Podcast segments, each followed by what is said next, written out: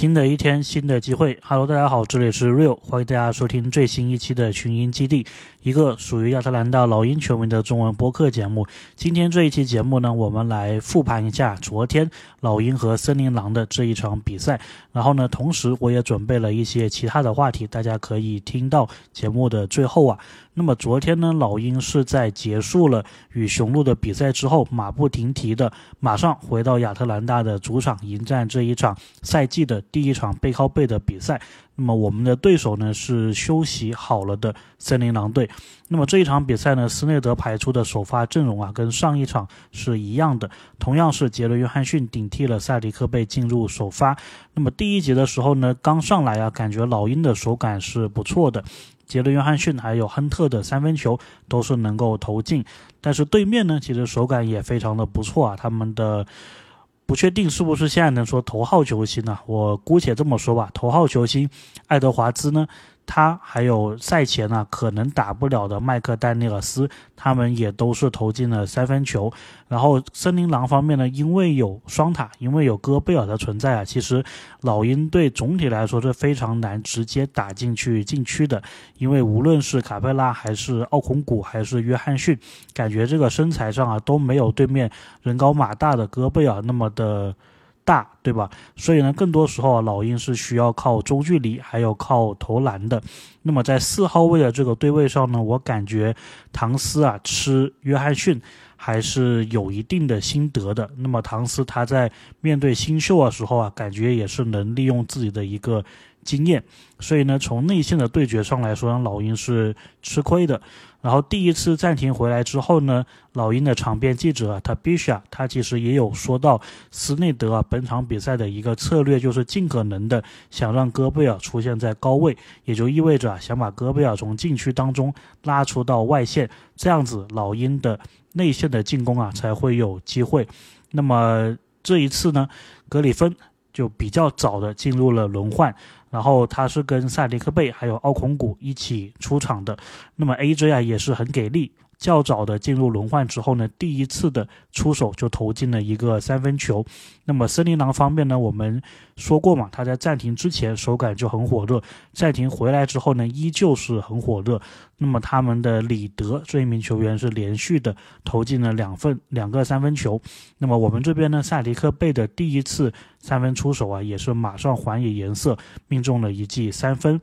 然后就进入了第二次暂停。第二次暂停回来之后呢，他必须啊，他是有专门戴了一个跟斯内德同款的红色的眼镜，然后也是借了这一个机会啊，就大概意思就是说跟着教练的领导，然后也是祝斯内德今天生日快乐。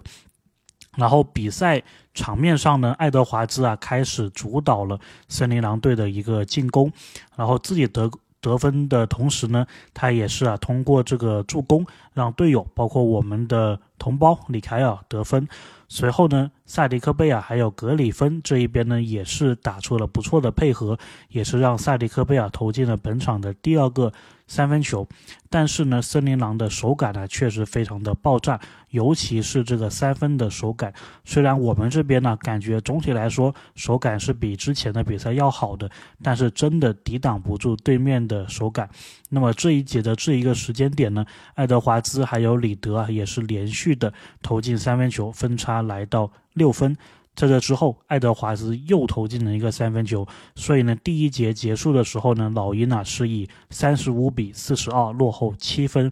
进入到第二节呢，转播单位啊给出了一个森林狼队第一节的数据，他们是十四投十中的三分的命中率，所以呢，你让老鹰怎么防，对吧？然后呢，森林狼的。外线呢，他手感开的同时呢，在内线上面呢，我之前也有提到，就说无论是戈贝尔还是唐斯啊，他们似乎其实都是对我们的内线球员是有很大的一个优势的。不过呢，这里又出现一个蛮好玩的事情，就是戈贝尔在一次得分之后啊，他是身体长时间的挂在了这个篮筐上，然后是拿到了自己本场比赛的第二次。技术犯规，但是当时呢，根据规则，戈贝尔的第二个技术犯规呢，它是不涉及篮球场上的这一个犯规，所以呢，并没有把他驱逐啊。不然的话呢，这一点其实真的很很有意思，对吧？就无论是从我们老鹰球迷的角度来说，还是说中立球迷啊，看这场比赛会觉得很有意思。就是你的球队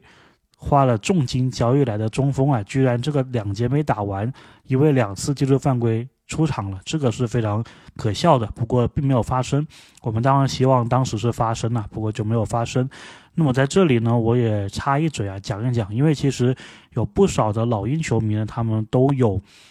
想象过，就说老鹰该不该去交易戈贝尔，老鹰该不该去交易唐斯？我这里呢不会说从技战术的一个角度啊讲太多，就我觉得这两名球员呢，其实他都存在一个，他场外啊感觉这个性格啊是有一点点的不符合，至少说老鹰现在的总经理啊菲尔茨所谓的这一个 Hawks DNA，就是老鹰的基因，老鹰的身份。那么这一点呢，我们后面呢，莫里的采访当中也会提到。所以呢，无论是戈贝尔他之前在新冠时期的那一个表现，还是唐斯啊最近的很多一些比较狂妄的发言呢，我感觉就这两点呢，可能老鹰呢就不会把它列在一个首选的交易的对象当中。这里是我自己分享一点观点呢。那么回到比赛的时候呢，特雷杨啊在第二节的时候呢是。也是利用自己的灵活啊，造了两个犯规，但是呢，自己是有一次的进攻犯规，然后呢，也出手了一次抛投，不过没有投进。总的来说呢，他上场的这段时间呢，感觉并没有说有浪投的这么一个情况，打的呢还是非常的合理的。但是呢，森林狼啊，他外线准的情况下。内线它同时也是占据优势的，所以呢这一节他们就不断的利用内线的优势啊频频得分，所以呢老鹰的一下子啊也是从这个落后的比较多了，就到了十分之多。这个时候呢斯内德也是叫出了暂停，暂停回来之后呢依然没有解决这一个问题啊，森林狼的内线优势还是非常的巨大，继续的扩大比分。然后同时呢，在外线的手感上，老鹰似乎也没有办法阻挡他们，所以呢，比分一下子又拉到了十五分，老鹰呢五十分，森林狼队六十五分。那么这个时候呢，森林狼队的投篮命中率已经超过了百分之七十，老鹰是时候要调整一下了。那么斯内德也是马上叫了一个暂停，这一次暂停回来之后呢？他必须啊，其实有采访到亚特兰大梦想队的女篮的球员，她叫做霍华德。那么访谈的内容呢，其实有讲到，就说霍华德她最近呢也是代表美国国家女子篮球队打比赛，所以呢，特雷杨啊，在这里你也得稍微加加油了，对吧？你这个同城的女篮的这个头号球星也是代表美国国家队了，那么你还是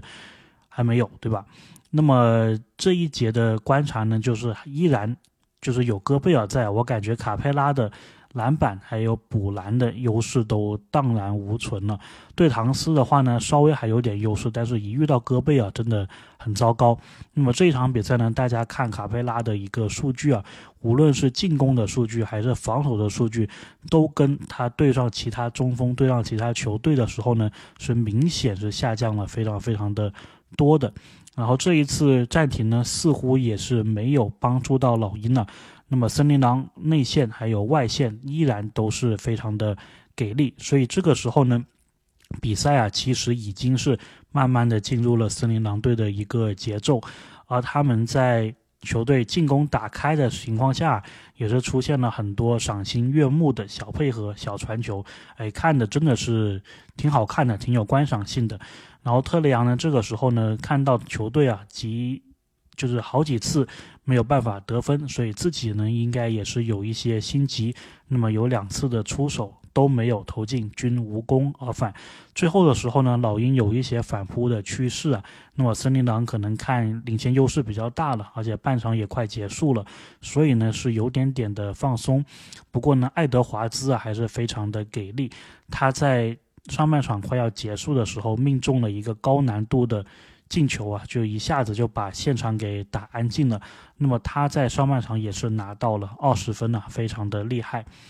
下半场回来的话呢，老鹰队的头三分钟啊，其实虽然打的有来有回，但是转眼一看分差都还是落后二十一分。不过呢，这一段时间呢，特雷杨他是送出了三个助攻，还是非常不错的一个表现。那么老鹰的反击呢，是一直要到莫里啊，在老鹰球员有一次盖帽之后，在推反击的时候得分，在那个时间点呢，老鹰是把分差啊缩到了十四分，正式可以说是吹响了反击的一个号角。那么森林狼队呢，也是叫了暂停。暂停回来之后呢，老鹰啊依旧是有很多的抢断。森林狼队呢到了下半场，不知道为什么突然之间，感觉这个传球都传不起来了，而且经常是能够被老鹰的球员呢预判出来他们传球的路线。所以呢，我们也是经常看到老鹰球员从后场抢断，然后推反击得分的这么一个画面。那么约翰逊也是有一个快攻之后的扣篮，那么分差呢就来到了十二分。这个时候呢，明显你能感觉到啊，在现场球迷的一个助威之下，老鹰呢彻底是起势了。然后之后呢，特里昂的抛投啊，终于本场比赛也是第一次进了。而森林狼队呢，他们还是想延续上半场非常好的外线的一个手感，但是呢，发现不仅仅是失误啊明显增多，他们的手感也明显的下来了，而手感没有下降，反而是非常非常火热，而且越来越火热的莫里啊，这个时候是接管了比赛，他先是命中了一个中距离，然后呢，在转换当中又投进了一个三分球，个人连得五分，帮助老鹰队啊把这个分差。追追到只剩六分了，然后呢，这个势头正好的时候呢，森林狼队啊又是爱德华兹站了出来，他先是用一个不讲理的三分球把比分拉开，随后呢，他们队的沃尔也是还是沃克啊，沃克也进了一个三分球，然后分差又进一步被拉大，所以呢，老鹰啊很好的一个追分势头呢，一下子就是被这两记三分球啊又给打懵了一些，然后。老鹰自己进攻的时候呢，萨迪克贝尔有一球是外线，一个不小心就是踩到了底线，所以呢送了对手一个失误。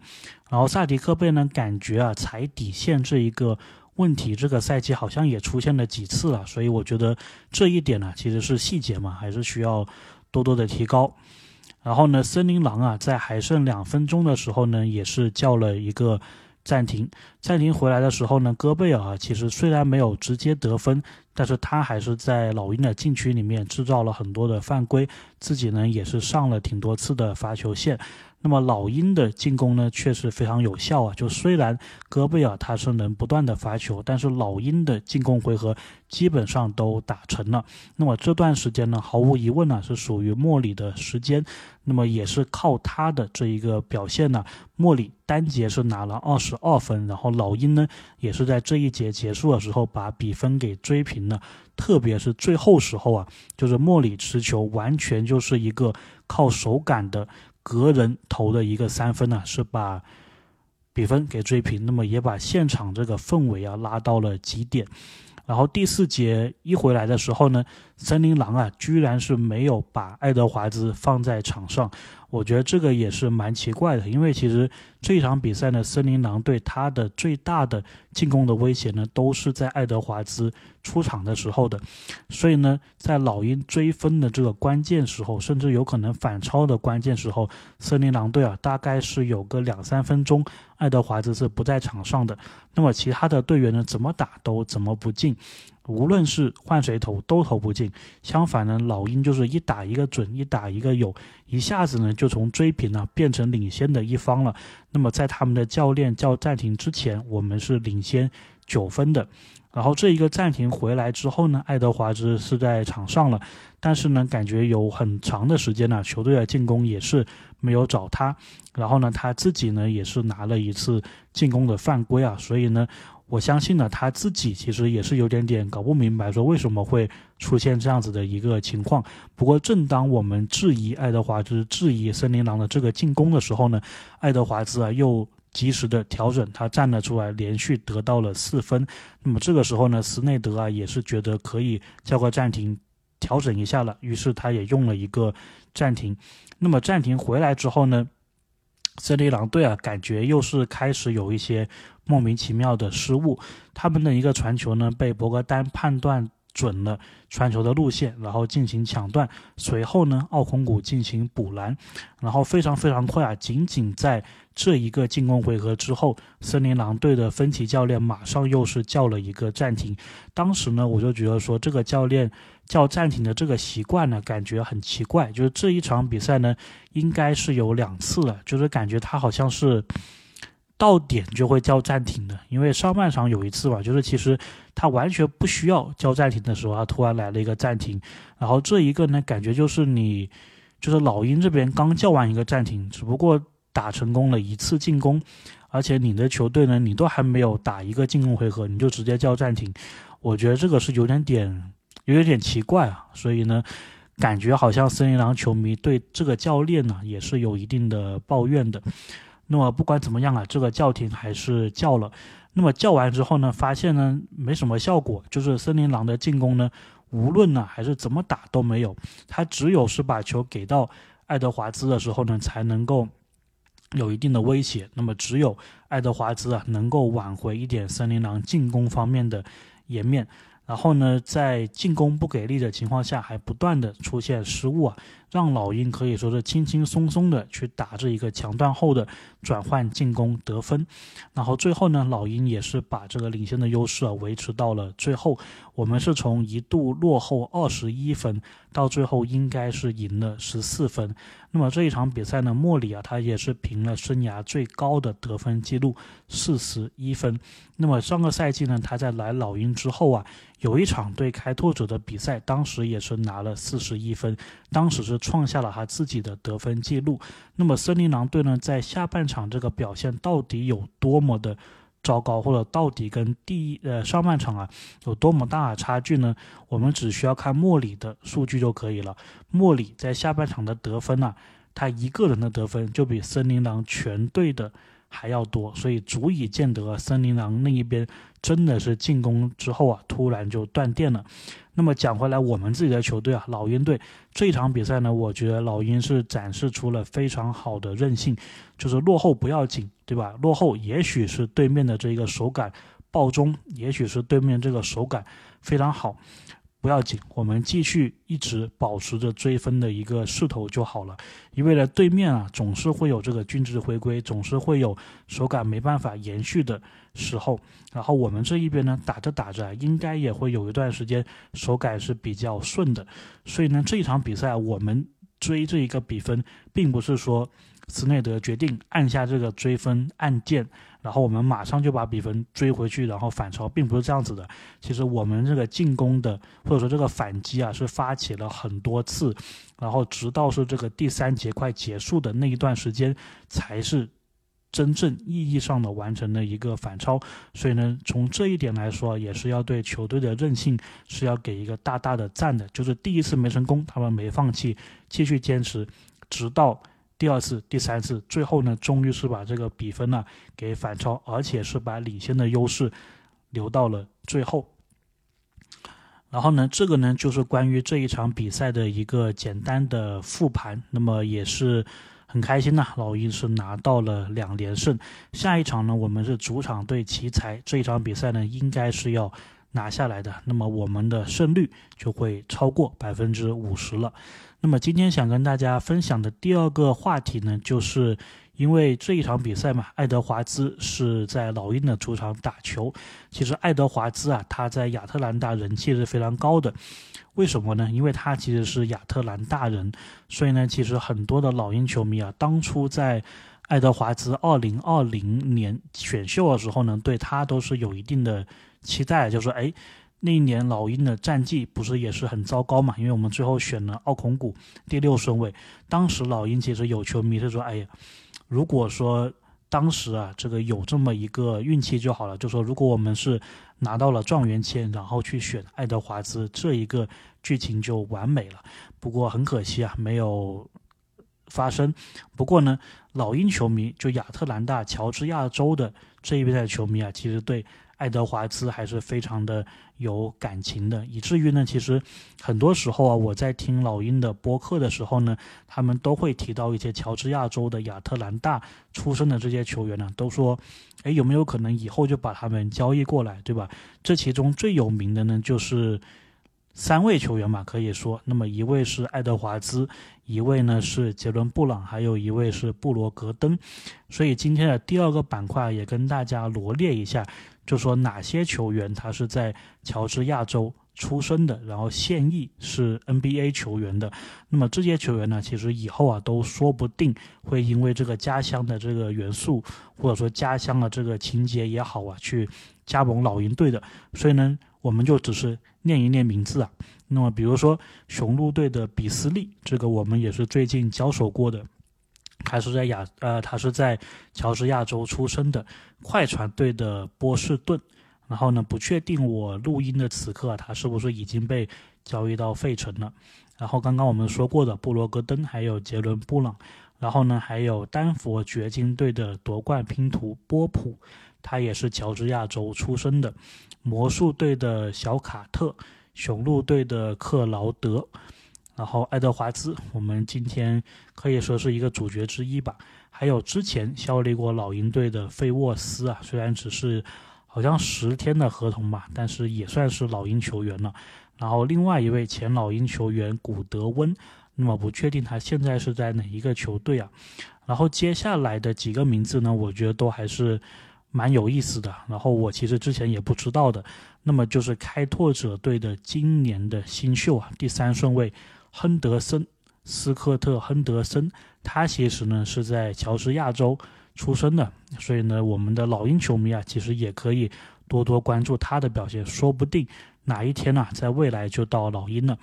然后还有一个让 NBA 很多球迷都很兴奋的一个球员呢，爵士队的中锋凯斯勒。那么他也是乔治亚州出生的球员，还有呢，国王队的小米切尔，魔术队的奥科科，骑士队的奥科罗，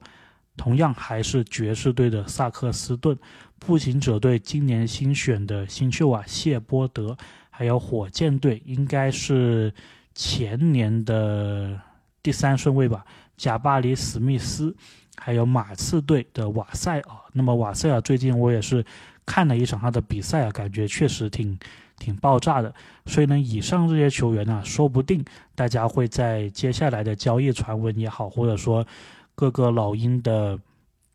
评论员、媒体口中谈到的潜在交易对象也好，应该都是会经常听到的，就是因为他们都是在乔治亚州出生的球员。那么当然呢，其实还有很多球员呢，他虽然不是在乔治亚州出生，但他是在乔治亚州读大学的，在乔治亚州打这个职业的 NCAA 的。那么这些球员呢，虽然跟上面的可能会有一些重合，但是呢，我们这一期啊，并没有提到。那么以后说不定有机会可以做一期，但是这一些球员呢，他其实也是把乔治亚州啊当成半个家乡，也是可以说是有这个家乡情节的。所以呢，这些球员呢，未来也是有机会可能来老鹰队这一边的。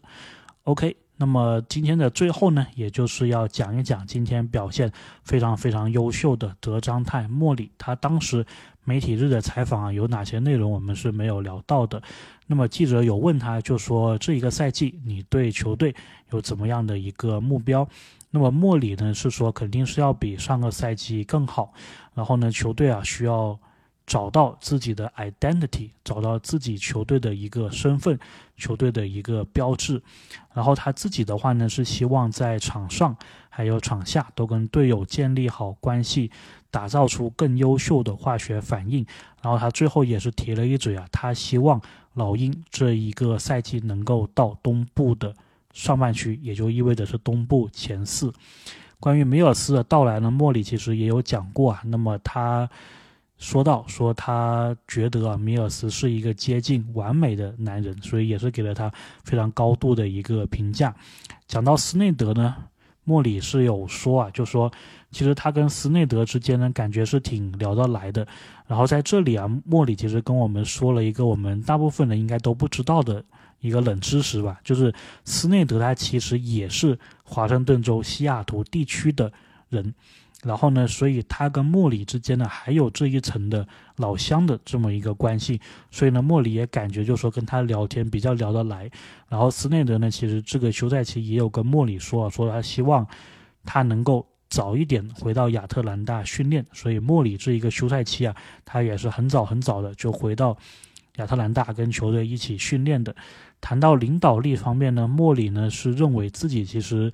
他也说不清，但他觉得自己就是一个天生的领导者，他不太容易去随波逐流，不太容易去听别人的一个观点。然后呢，如果他相信的东西，如果他是很就是引以为傲的东西，他会以身作则的，是希望自己能够做到这一点，然后也是会跟身边的人宣传呢，就说哪些东西是好的，建议他们也去跟他一样。然后休赛期的一个主要的。关注点呢，他是觉得说，就他自己而言呢，是希望提高自己的一个投篮的稳定性，还有投篮的一个效率。然后他说呢，这一点其实跟球队的这一个 identity 啊，球队的这个身份也是相关的。那么具体是怎么相关，他其实没有明说啊。但他说，他这个休赛期呢，其实是投入了特别特别多的一个精力。那么我也是相信的，因为毕竟这一场四十一分的表现呢，足以说明这一点。然后记者又有问到说：“你跟特雷杨啊，这个是你们的第二个赛季，你们彼此之间有没有什么期待？彼此之间有没有什么交流？”那么莫里也是说，他跟特里昂其实沟通过，就说如果我们两个双枪，我们两个后场的搭档啊，如果打球是比较自私的话呢，整个球队啊都会有一种自私的文化。所以呢，他觉得他和杨啊在这一点上面呢是一定要做好，就说在比赛场上一定要打非常无私的篮球，非常团队的篮球。这样子的话呢。整个球队啊才能够更加的团结，这点确实没错，因为他们两个的位置啊都是后卫，而且都是控球型的后卫，所以基本上啊球就是在他们手上的。如果他们打的是团队篮球的话呢，那么老鹰整个球队啊球风也就会是团队篮球的。那么后来呢，记者也有问到说球队的一个防守。就说莫里怎么样看球队的防守应该怎么样提高？那么莫里呢？他是说球队的任何的进步啊，其实都是来自于防守的进步。就说比起进攻，防守才是更加重要的，或者说防守才是整个球队进攻的开始，呃，整个球队进步的开始。然后最后呢，莫里也有谈到他自己跟老鹰的一个续约。然后莫里呢，就是表示说他其实是一个很忠诚的人。当时呢，从马刺交易过来老鹰的时候，虽然他当时还有一两年的合同，但他呢在交易的那一刻，其实就已经想好说以后是要一直待在老鹰的。这一点呢，从来没有改变，无论是在他续约前还是在他续约之后。所以呢，这个大概就是莫里啊，当时媒体日采访的时候讲的一些其他的内容。那么我们今天的节目啊，也是随着这一个采访呢，就大概就聊这么多了。那么老鹰队呢，现在啊是拿到了两连胜，所以呢，希望啊接下来是能够一步一个脚印，对吧？一场一场比赛的打，先赢下奇才，然后我们再往后面再看，对吧？先关注好接下来的那一场比赛。然后再看整个赛季应该怎么样的打得比上一个赛季更好。OK，这里是 Real，感谢大家的收听，那我们下期再见。